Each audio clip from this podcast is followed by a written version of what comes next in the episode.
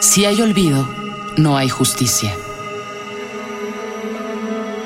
Nos faltan 43.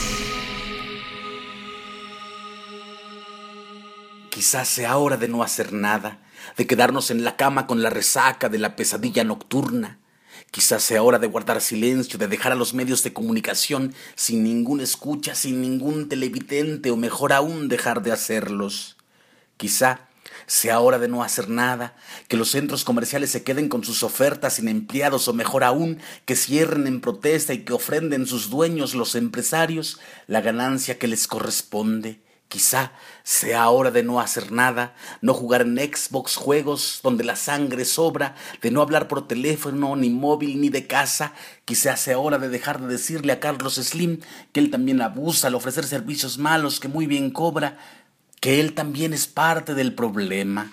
Quizá sea hora de no hacer nada, Quizás sea hora del silencio, quizás sea hora de no ir a la milpa, de dejar vacías las centrales de abastos y las mesas citadinas, de dejar ir a los campos agrícolas de Sinaloa a recibir malos tratos o mejor aún, abrirle paso al ayuno y ofrendar por los que no están.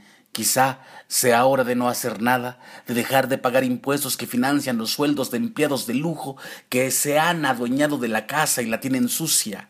Quizá sea hora de dejar de fumar marihuana o de inhalar la cocaína, de dejar a los que las producen, distribuyen, a los que matan por ellas sin negocio, por ofrenda, por el otro, por los otros, aunque sea un día, no por moral ni demagogia, por el chilango sin rostro, por los cuarenta y tres que no aparecen. Quizá sea hora de no hacer nada, dejar que sea el silencio el que hable, que sean las calles vacías las que griten, que sean las arcas sin impuestos las que hagan eco, que sean los que no están los que nos griten, que se sientan en las calles, en las milpas, en las universidades, en México su vacío.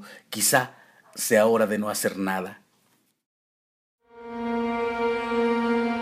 Poema Hora de no hacer nada, de Mardonio Carballo.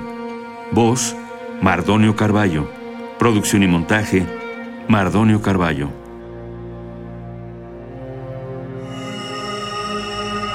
Si hay olvido, no hay justicia. Nos faltan 43 y 24 mil. Una producción coordinada por Radio UNAM